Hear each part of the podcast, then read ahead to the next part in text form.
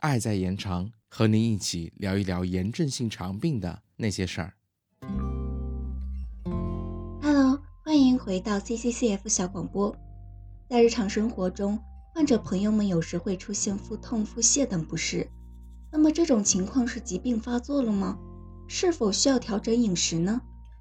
今天我们就来聊一聊腹痛、腹泻时的饮食建议。腹痛、腹泻并不一定是疾病发作，但都需要适当调整饮食来保护我们的肠道。腹泻往往伴随着大量的水分和电解质的流失，因此为机体补充水分和盐分就变得非常重要。您可以喝一些果汁、水果茶、草药茶等，也可以加一些蜂蜜或糖来补充能量。如果您胃口很差，那么您需要摄入更多富含营养的饮料。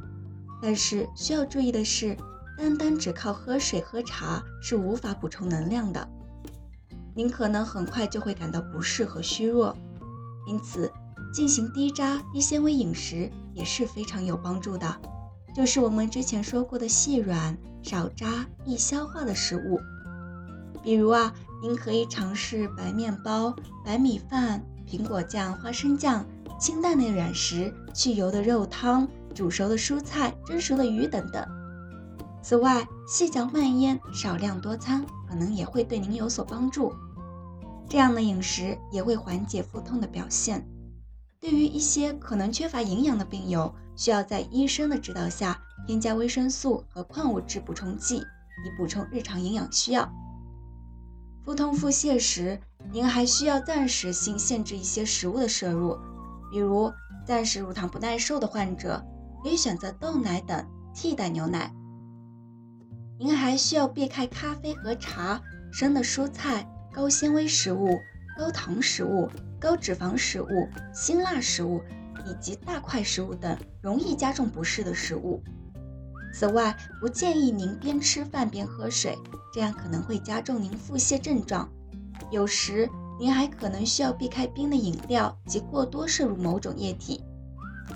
总之，如果您啊出现了腹痛腹泻的情况，请及时去找医生帮忙，找到腹痛腹泻的原因，一起制定适合自己的饮食方式。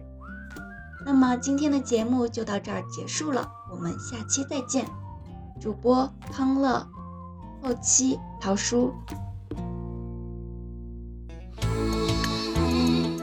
本节目由 CCCF 爱在延长炎症性肠病基金会独家录制播出。节目内容感谢由浙江大学出版社出版的《溃疡性结肠炎和克罗恩病你问我答》丛书。更多详情请欢迎关注爱在延长官方网站及微博、微信公众号，期待您的互动。